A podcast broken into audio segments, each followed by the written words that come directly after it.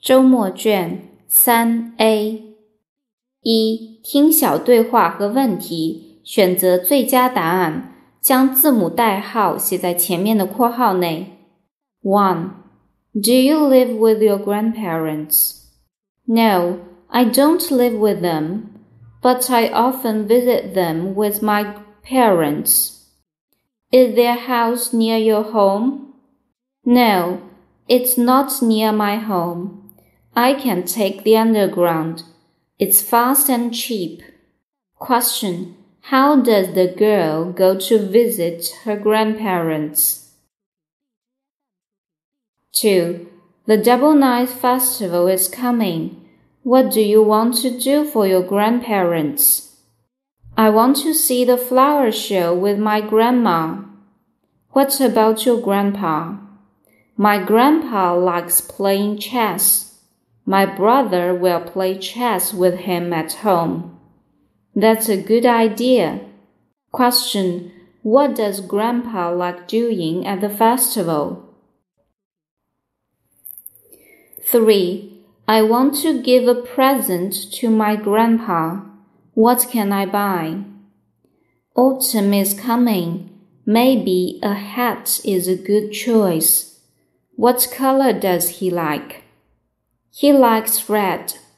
Then you can give him a red hat. Oh, that's a good idea. Thank you very much. Question What will the boy give his grandpa as a present? 4. How often do you go swimming in the summer holiday? Once a week. Can you swim very well now? Yes, I can. Question. How often does he go swimming? 5. Hello, I'm new here. What's your name? You can call me Tommy. I can be your friend. Thank you, Tommy. Let's play together. Okay, let's go. Question. Who is the new friend of the boy? 6. Hello, Alice.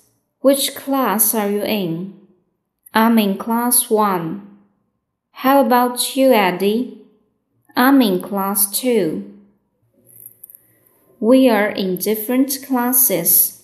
Never mind. The two classes on, are on the same floor. That's great. We can play together. Question. Are they in the same class? 7. Mom gives me two balls. What color are they? They are blue. Oh, they are the same.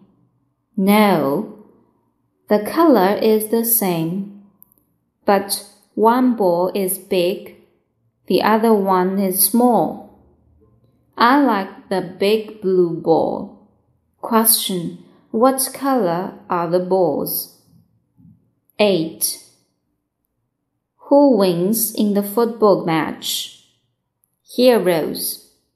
Oh, the boys in Heroes can play football very well.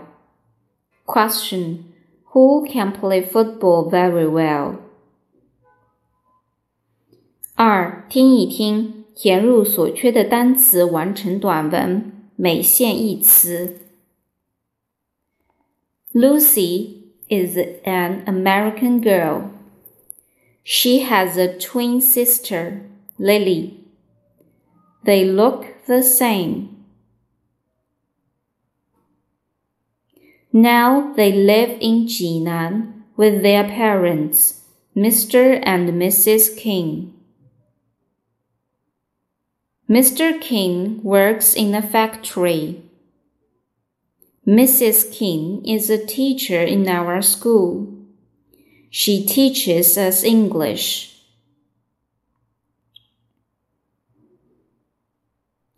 All of us are friendly to her and she loves us too. Lucy and Lily go to school here. And have a lot of friends. They like eating Chinese food very much. 三、听录音回答问题。I'm Susan. I'm a student of Rose Garden School. There are four people in my family. I live with my father, my mother, and my little brother. But I don't live with my grandparents.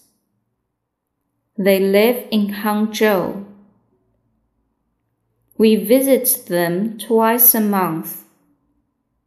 We always visit them at weekends. My little brother, Sam, often walks with my grandparents. Sometimes I help them mop the floor. And we usually get together to celebrate the Double Ninth Festival. We climb the mountains and have double ninth cakes at the festival. We like the traditional Chinese festival very much. Now listen again. I'm Susan. I'm a student of Rose Garden School.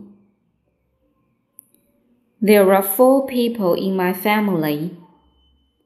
I live with my father, my mother, and my little brother but I don't live with my grandparents. They live in Hangzhou. We visit them twice a month. We always visit them at weekends. My little brother Sam often walks with my grandparents. Sometimes I help them mop the floor and we usually get together to celebrate the Double Ninth Festival. We climb the mountains and have double ninth cakes at the festival. We like the traditional Chinese festival very much.